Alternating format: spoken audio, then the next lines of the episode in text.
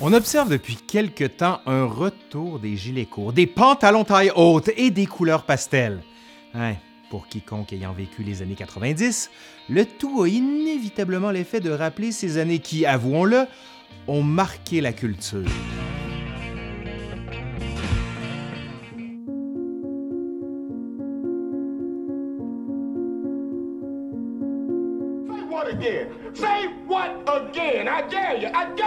You, mother.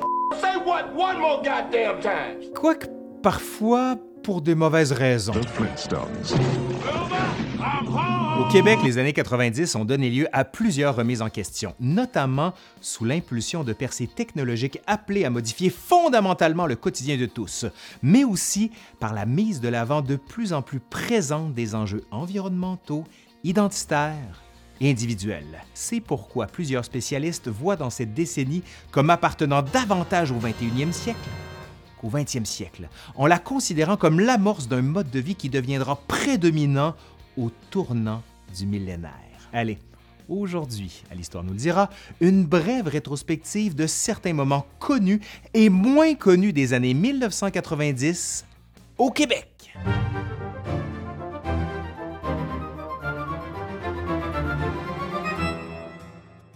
Petite spécification avant de commencer, dans une vidéo précédente portant sur les années 80, j'ai précisé qu'il n'était évidemment pas possible de tout dire en une vidéo lorsque vient le moment de faire une rétrospective d'une décennie complète. C'est une dimension du travail de l'historien dont il faut tenir compte lorsqu'on consomme du contenu historique. Les historiens et les historiennes doivent inévitablement sélectionner des éléments du passé pour présenter un tout compréhensible et cohérent. Évidemment, d'autres sélections ou d'autres tout seraient ici possibles. Alors ne vous gênez pas pour écrire en commentaire ce que vous, vous considérez être un moment marquant pour la décennie. Ici, on va se limiter à certains enjeux qui permettent de voir comment les années 90 ont initié plusieurs changements qui vont préfigurer les décennies suivantes, en nous concentrant sur les domaines culturels, technologiques, politiques et sociaux et dans un premier temps, culturel. Culturel! Sur le plan de la mode, la décennie 90 en Amérique du Nord présente, euh, ben, comment dire, un peu de tout. hein. C'est à ce moment que les industries musicales, télévisuelles et cinématographiques deviennent de plus en plus spécialisées. Dans le monde musical, par exemple, les identités proposées sont de plus en plus scindées. L'univers du rock, Guns N' Roses, Nirvana, de la pop, Spice Girls, Backstreet Boys et du rap, Snoop Dogg, Jay-Z, construisent chacun des codes faisant appel à des traditions musicales de plus en plus définies issues des deux décennies précédentes. C'est pourquoi on retrouve autant la mode des manteaux de cuir, des cheveux longs et des pantalons troués, popularisés par le grunge à la Nirvana et Pearl Jam, tout comme les styles très léchés issus de la pop, avec des mèches, du gel, des vêtements motifs et, pour les femmes, brillants sandales plateforme, lulu, cheveux courts et le tout aplati au fer. Dans le rap, le style street mélangeant vêtements sport, vêtements amples et accessoires tape à l'œil devient de plus en plus répandu chez les jeunes, annonçant les t-shirts jackets et les pantalons taille basse des années 2000. Cette offre culturelle qui se spécialise n'est pas non plus étrangère au développement d'identités de plus en plus individualisées appartenir à un courant, c'est aussi se définir en contraste par rapport aux autres courants qui existent. Ainsi, de plus en plus, les différences de mode de vie ne se trouvent plus seulement entre les générations, comme c'était davantage le cas au milieu du millénaire. Au sein des plus jeunes générations apparaissent de nouvelles divisions identitaires qui ne feront que se raffiner avec les années suivantes. À ce niveau, les années 90 sont héritières d'une tendance déjà manifeste dans les années 80, issue d'une industrie culturelle toujours plus soucieuse de préciser son public cible. Le tout s'accompagnant, sur le plan individuel, d'une volonté chez les consommateurs de s'identifier à des artistes qui représentent plus précisément leurs propres aspirations et leurs propres quêtes personnelles. Chez les artistes québécois, les influences de la culture américaine se trouvent davantage dans le rock et la pop que dans le rap. Pour le rock, la décennie 1990 marque le succès répété d'artistes comme les Bébés,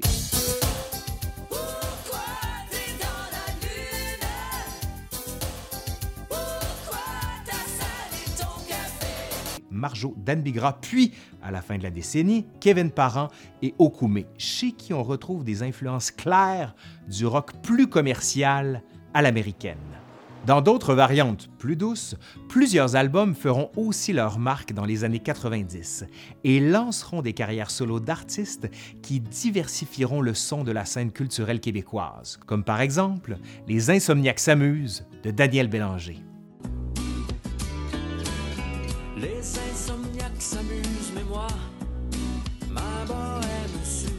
L'amour est sans pitié de Jean Leloup.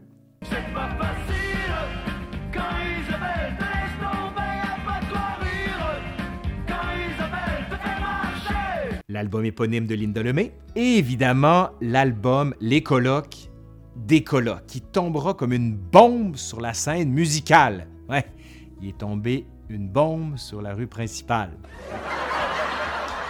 Dans un domaine différent, la décennie 90 sera aussi marquée par une comédie musicale magistrale de Luc Plamondon et Richard Cocciante, Notre-Dame de Paris, qui connaîtra un succès fulgurant au Québec et en France et qui remportera de nombreux prix importants, dont le prix du meilleur spectacle musical aux Victoires de la musique, l'équivalent de la disque en France. Du côté de la pop, l'album 2 de Céline Dion, fallait en parler là, en 1995, écrit et réalisé par Jean-Jacques Goldman, créera au Québec un véritable raz-de-marée avec des titres comme Pour que tu m'aimes encore, Pour que tu m'aimes encore. J'irai où tu iras, Regarde-moi ou encore Je sais pas.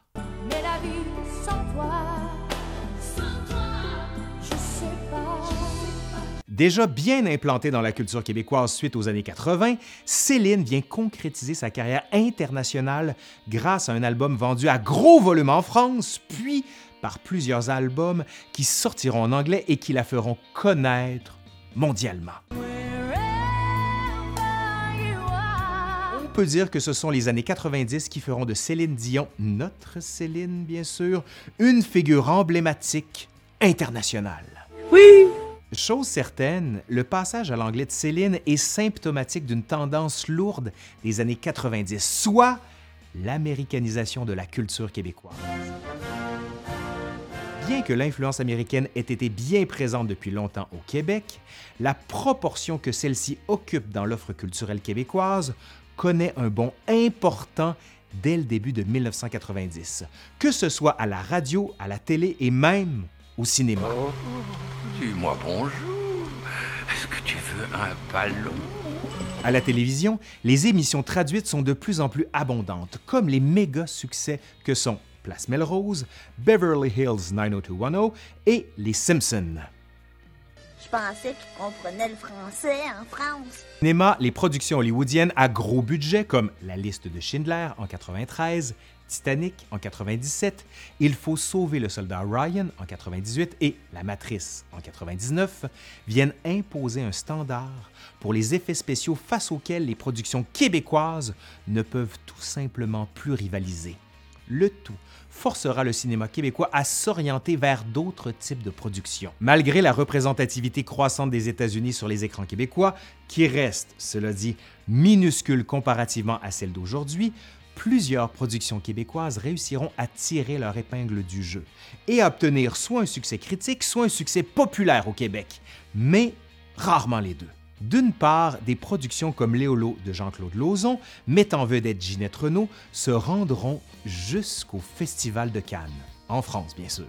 Toujours au cinéma, l'adaptation de la pièce de théâtre Being at Home with Claude mettra en scène une nouvelle vedette du milieu télévisuel québécois, Roy Dupuis, et sera bien reçu par la critique artistique québécoise, qui considérera le film comme un représentant à la fois générationnel et universel. En 1994, le film Octobre de Pierre Falardeau fait aussi impression et soulève de nombreux débats. L'œuvre retrace les derniers moments de la crise d'octobre de 1970 au Québec, où quatre membres du Front de libération du Québec ont kidnappé et tué le ministre Pierre Laporte. Ces trois œuvres, mais aussi d'autres, participeront à la mise en place d'un style psychologique sombre qui sera de plus en plus considéré au Québec comme à l'étranger comme une signature cinématographique très québécoise. C'est toutefois au niveau de la culture populaire, dans des œuvres très loin d'être sombres, que l'on retrouve les productions québécoises qui se déposeront le plus dans la mémoire collective. Le début et la fin des années 90 est d'ailleurs très prolifique à ce niveau. Au cinéma, le duo comique composé de Claude Meunier et Serge Thériault lance en 1990 Ding et Dogne, le film, réalisé par Alain Chartrand.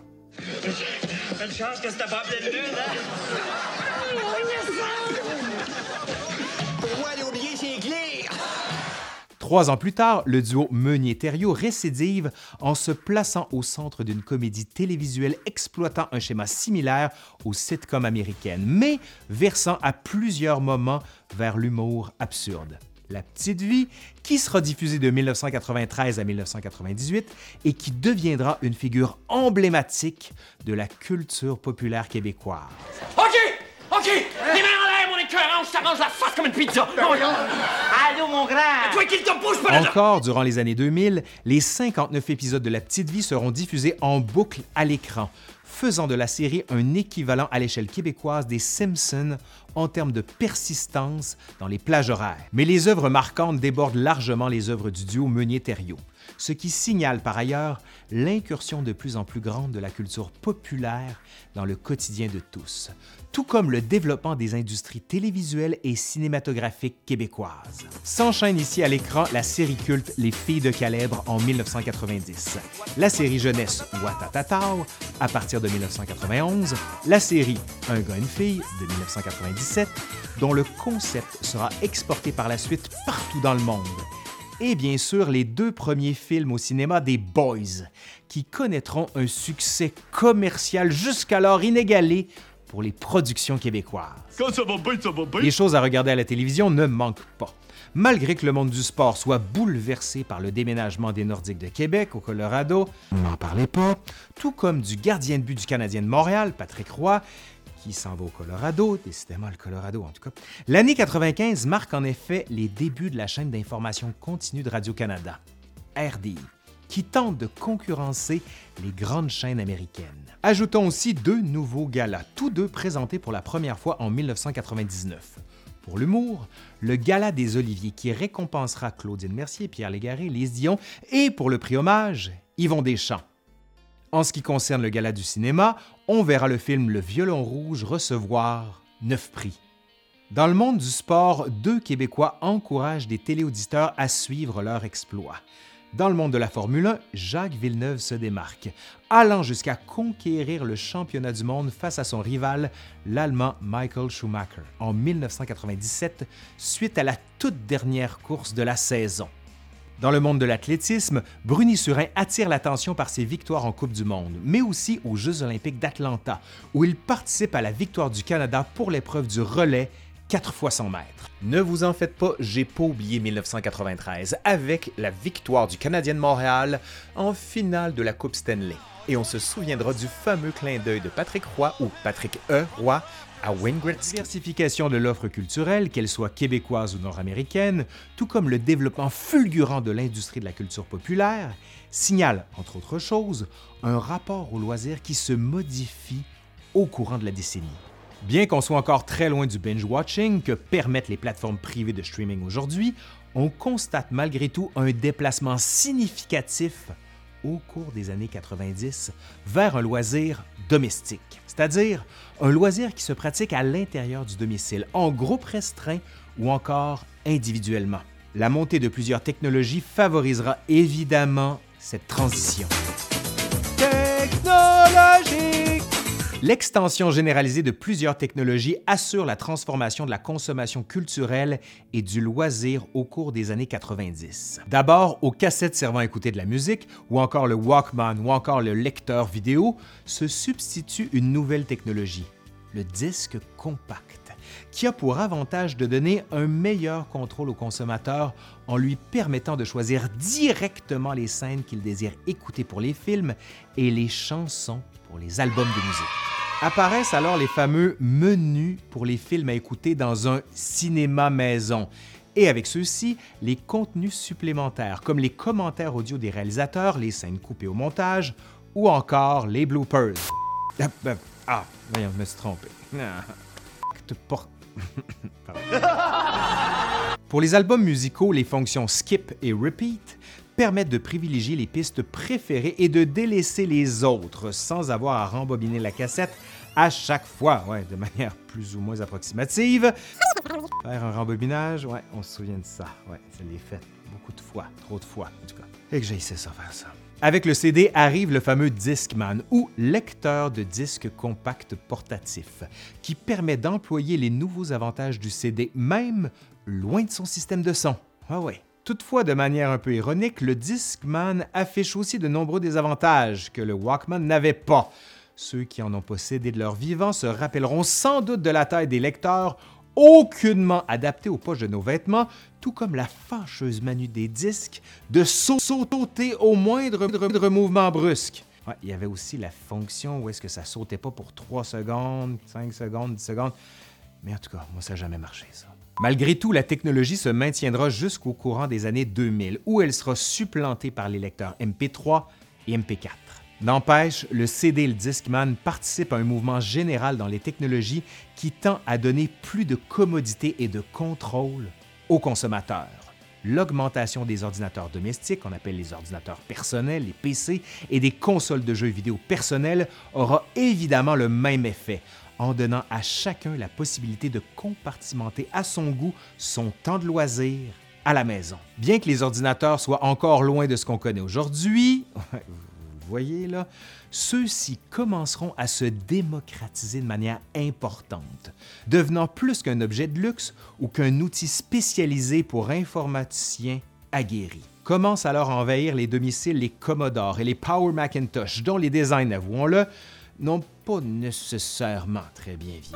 Ce qui favorisera le plus l'intérêt croissant pour les ordinateurs domestiques sera toutefois le développement de deux nouvelles inventions, très modestes au départ, mais centrales aujourd'hui dans nos vies. Le World Wide Web, ou WWW pour les intimes, et l'Internet.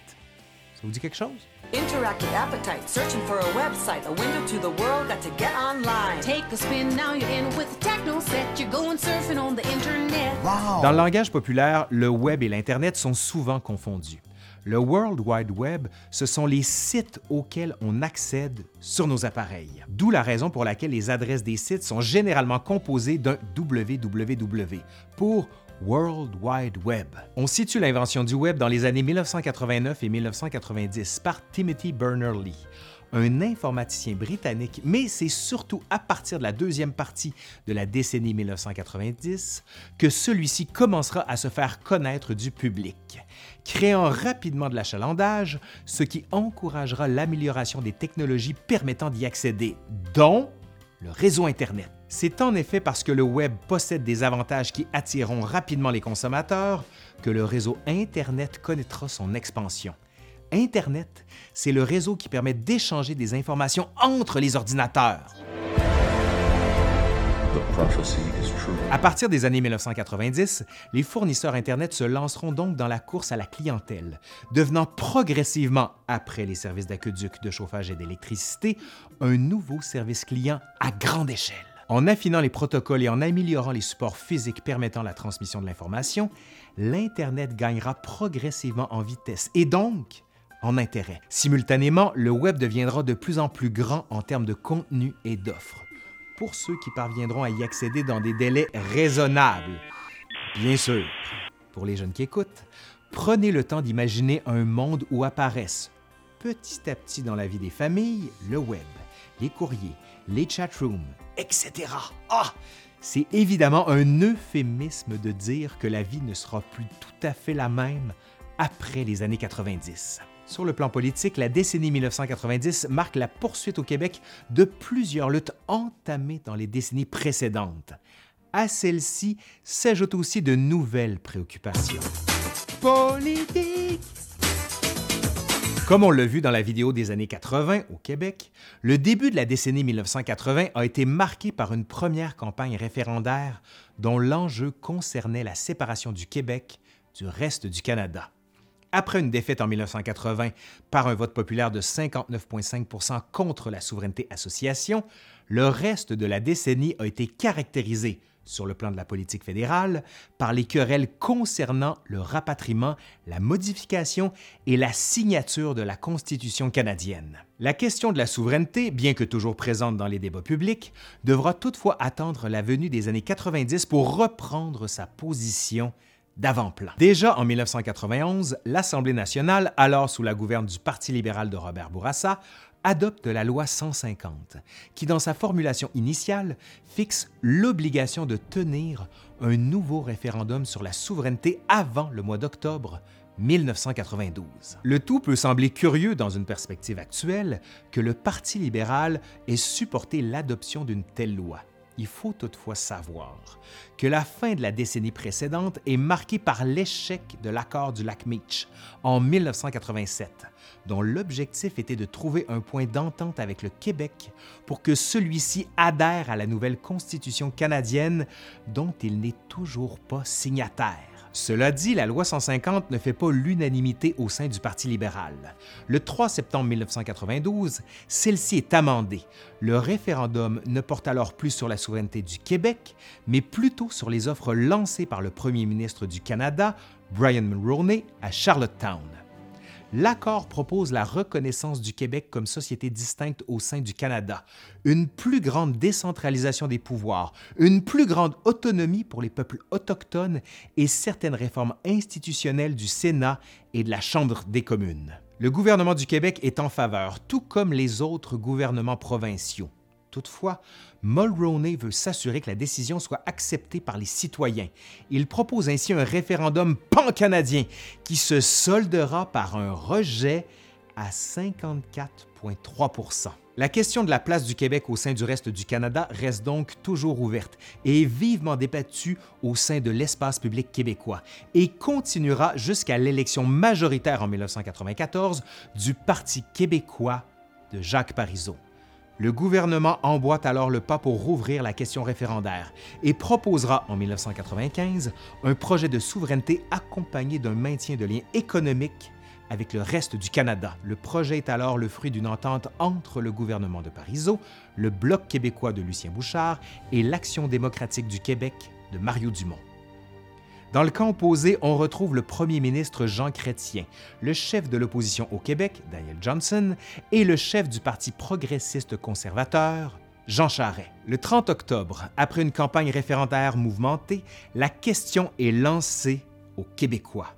Acceptez-vous que le Québec devienne souverain après avoir offert formellement au Canada un nouveau partenariat économique et politique dans le cadre du projet de loi sur l'avenir du Québec et de l'entente signée le 12 juin 1995?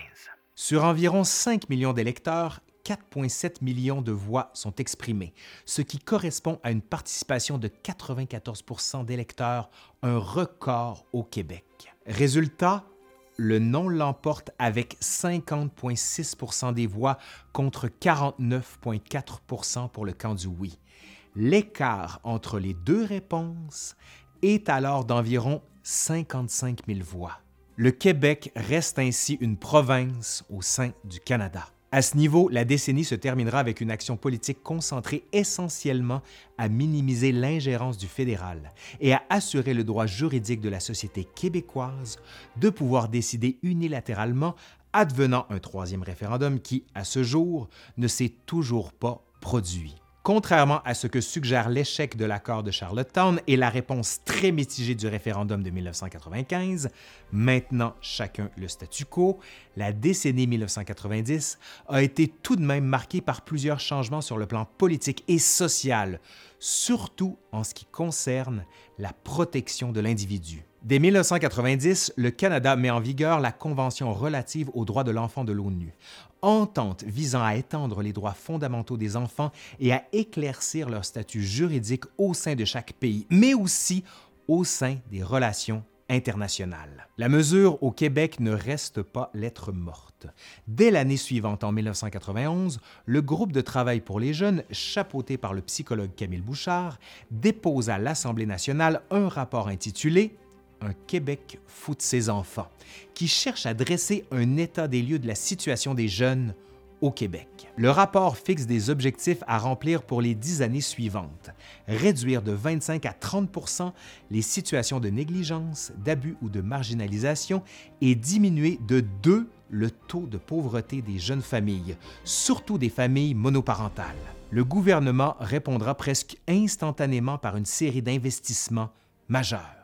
Plusieurs autres mesures iront dans le sens de la protection individuelle. En 1991, un projet de loi visant à limiter l'importation d'armes paramilitaires et l'utilisation générale d'armes à feu est sanctionné en résonance à la tragédie meurtrière de Polytechnique en 1989 le tout prendra encore plus d'ampleur suite à une nouvelle tuerie qui se produira en 1992 à l'Université Concordia. La protection des langues minoritaires fait aussi l'objet de certaines mesures durant la décennie.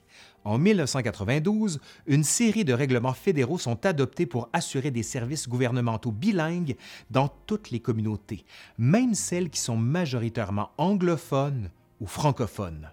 Près d'une année plus tard, le ministre Claude Ryan présente un projet de loi à l'Assemblée nationale venant modifier la charte de la langue française pour réautoriser la présence de l'anglais dans les affichages commerciaux au Québec, pourvu que le français demeure prédominant. La démarche s'inscrit alors en réponse à certaines contestations déposées à la Commission des droits de l'homme des Nations unies reçue le 31 mars 1993, qui affirme que l'interdiction d'afficher en anglais est une entrave profonde à la liberté d'expression. La deuxième moitié de la décennie 1990 signe aussi l'aboutissement de plusieurs démarches pour la reconnaissance des couples homosexuels, non pas seulement symbolique, mais bien dans le domaine du droit. En effet, en 1996, la Charte canadienne des droits de l'homme fait l'objet d'un amendement visant à interdire la discrimination fondée sur l'orientation sexuelle.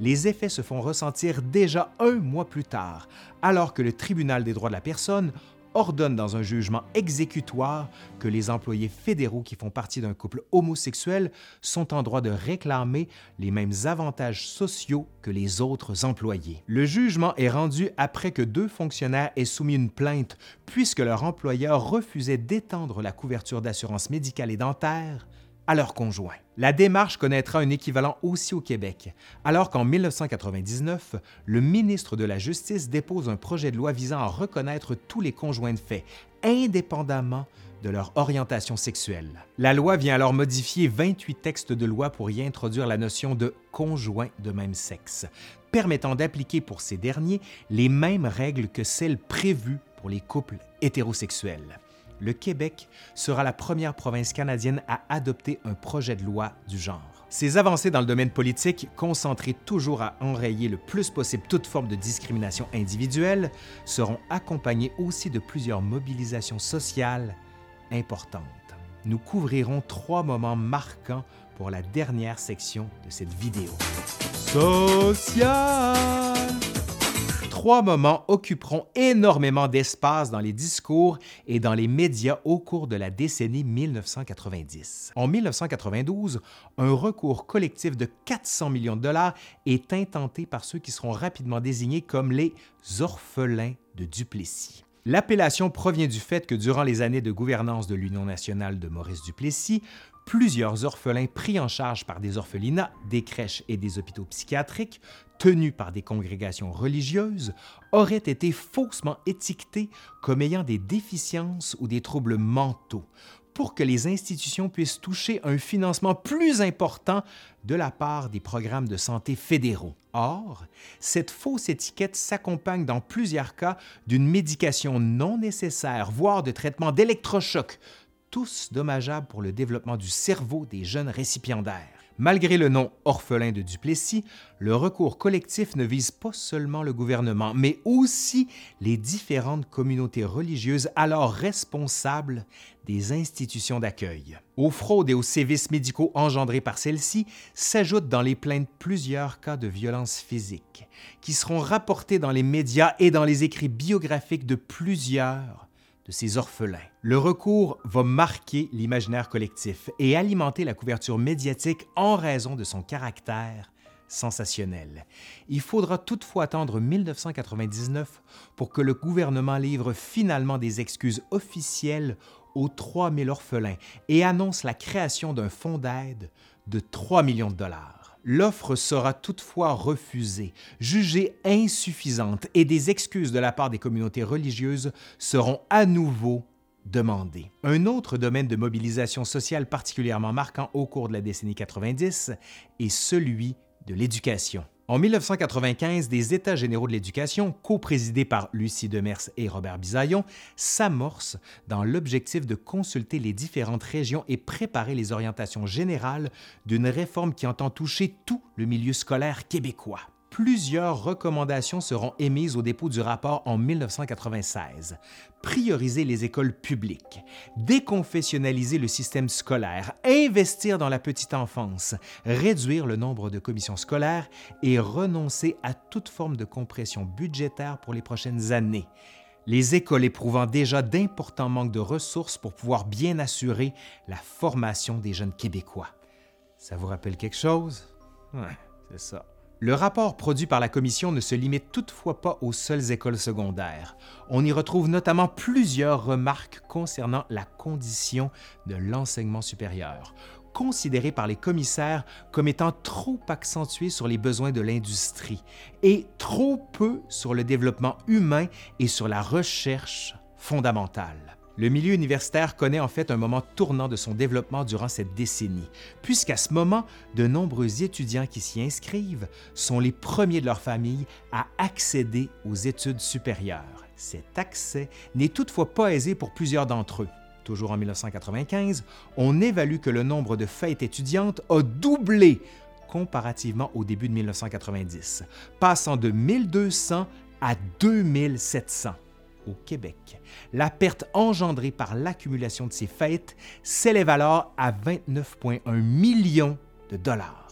Ce n'est donc pas un hasard si en 1996, des annonces de coupures s'élevant à 700 millions de dollars pour le milieu de l'éducation sont très mal reçues par le personnel des institutions, tout comme par les étudiants, ce qui engendre une série de manifestations entre 1996 et 1998. Et vous savez quoi? J'en ai fait partie de ces manifestations. Mais ça, c'est une autre histoire. Dans le tumulte des contestations, le gouvernement lancera une série de politiques qui alimenteront grandement les débats publics. D'abord, la réforme Marois entre en vigueur à partir de 1997, implantant la maternelle à temps plein, réduisant les commissions scolaires de plus de moitié et prévoyant le remplacement de près de 8000 enseignants. La même année, la ministre de l'Éducation lance aussi une nouvelle politique éducative devant entrer en vigueur en 1999 et dont les orientations principales sont de miser davantage sur l'enseignement des langues, des mathématiques, de l'histoire. de l'art et des sciences, mais dans une perspective davantage axée sur le développement des compétences. La politique prévoit à cet effet une augmentation du nombre d'heures de cours pour les disciplines de base et une série d'initiatives pour éviter les cas de redoublement primaire comme au secondaire. Pour compléter le tout, la ministre Marois lancera aussi en 1998 une politique sur les universités suivant en partie les recommandations des États généraux de 1996. On vise alors une augmentation de la diplomation de 30% d'ici 2010, un plus grand financement pour la recherche fondamentale, mais aussi pour que les universités soient plus performantes, une volonté qui sera hautement décriée dans l'opinion publique. Finalement, un dernier aspect important de mobilisation sociale lors des années 90 se trouve du côté des Premières Nations et des peuples autochtones. Un épisode qui a marqué la mémoire collective est celui de la crise d'Oka survenue en 1990.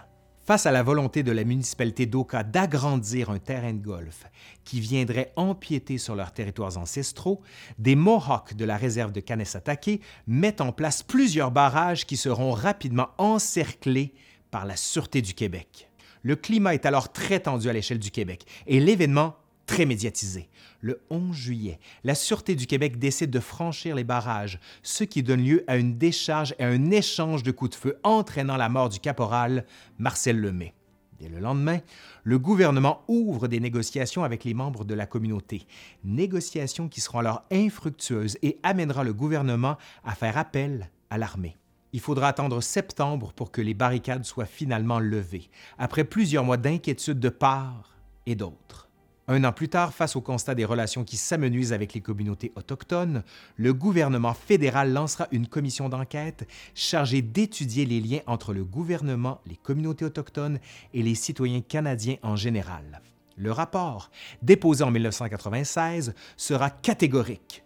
Une restructuration complète est nécessaire afin de rétablir de bonnes relations entre les peuples autochtones et les non-autochtones. En 1992, les guerriers Mohawks ayant participé aux barricades sont acquittés des différents chefs d'accusation d'entrave à la justice dont ils faisaient l'objet. L'avocat de la défense qualifiera cette victoire d'une victoire pour la défense autochtone de l'intégrité du territoire. Il ne faut toutefois pas limiter l'histoire de la décennie 1990 à la crise d'Oka. La décennie donne en effet lieu à plusieurs gains importants pour les communautés. Par exemple, en 1992, une première femme devient chef au Canada d'une nation autochtone. En effet, les Hurons de Loretteville, en banlieue de Québec, vont élire à ce moment Jocelyne Gros-Louis comme grand chef.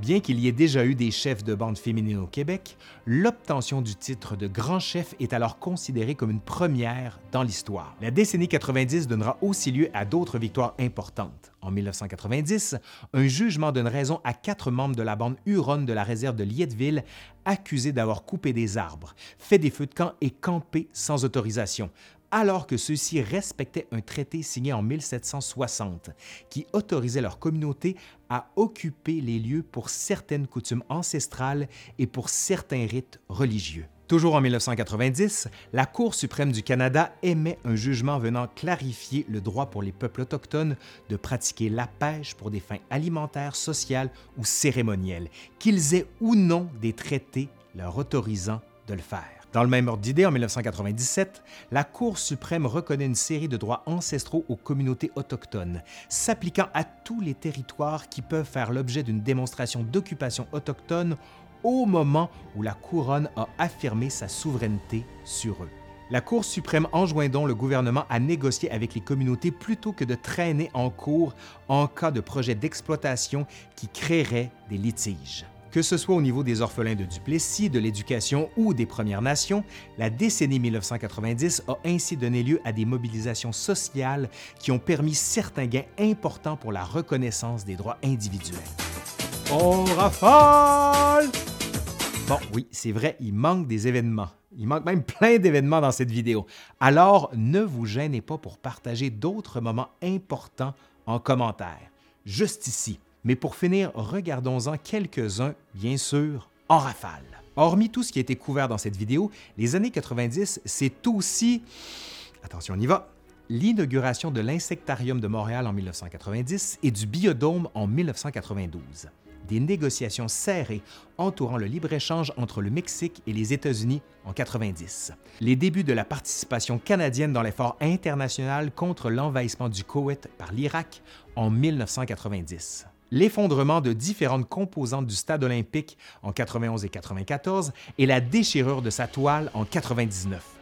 La publication de plusieurs œuvres marquantes de la littérature québécoise, comme Les Lettres chinoises de Yang Cheng en 1993 et Un homme invisible à la fenêtre de Monique Prou en 93. Les premiers jeux interbandes autochtones en 1991 l'ouverture du quatrième sommet de la francophonie à Paris en 1991. Une victoire importante pour le droit des gays et des lesbiennes au sein de l'armée canadienne en 1992. Une grève importante dans la Ligue nationale de hockey en 1992. Un incendie majeur dans le Vieux-Montréal en 1994. L'ouverture du Casino de Montréal en 1993. La condamnation de Roch Moïse Thériault à la prison à vie en 1993 le retour au jeu de Mario Lemieux en 93. Vous irez d'ailleurs voir, on a fait une vidéo là-dessus. De nouvelles mesures visant à limiter la consommation de tabac en 94 et 98. L'acquisition de nouveaux territoires par les Atikamekw et les Inuits en 1994. Un premier festival de musique cri au Québec en 95. La nomination d'une première femme à la direction de l'Institut de police du Québec en 95. Le nouveau logo de la station de Télé-Québec en 96 le début d'une attention plus marquée envers la dette du Québec et la recherche de l'équilibre budgétaire suite à la tenue d'une conférence sur le devenir social et économique québécois en 1996, la fermeture du Forum de Montréal en en 1996. Le suicide collectif des membres de l'Ordre du Temple solaire en 97. Un symposium sur l'eau à Montréal en 1997. Le départ de Bernard de Rome du bulletin de nouvelles de Radio-Canada en 98. La présentation du documentaire L'erreur boréale de Richard Desjardins qui critique durement l'exploitation forestière au Québec en 99. La fondation du Nunavut en 99. Toutefois, selon moi, 1998, c'est surtout ça!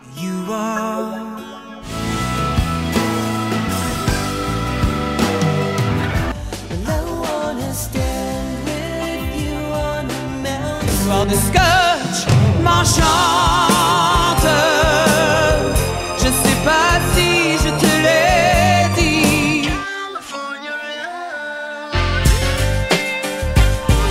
Now let me welcome everybody to the Wild Wild West, a state that's untouchable like Elliot. Allez, c'est fini pour aujourd'hui. J'espère que ça vous a plu. Merci à Louis-Étienne Villeneuve qui a fait un travail monstrueux sur cette vidéo. Et si vous voulez en savoir plus, allez voir le site Bilan du siècle de l'Université de Sherbrooke. C'est vraiment magnifiquement bien fait. Merci aussi à Gabriel Dupuis qui a monté cette vidéo. N'oubliez pas de faire vivre la vidéo comment? Ben, Avec un pouce, un commentaire, en partageant ou encore en allant voir le Patreon. Allez, je suis Laurent Turcot de l'Histoire nous le dira et je vous dis à la prochaine. Bye!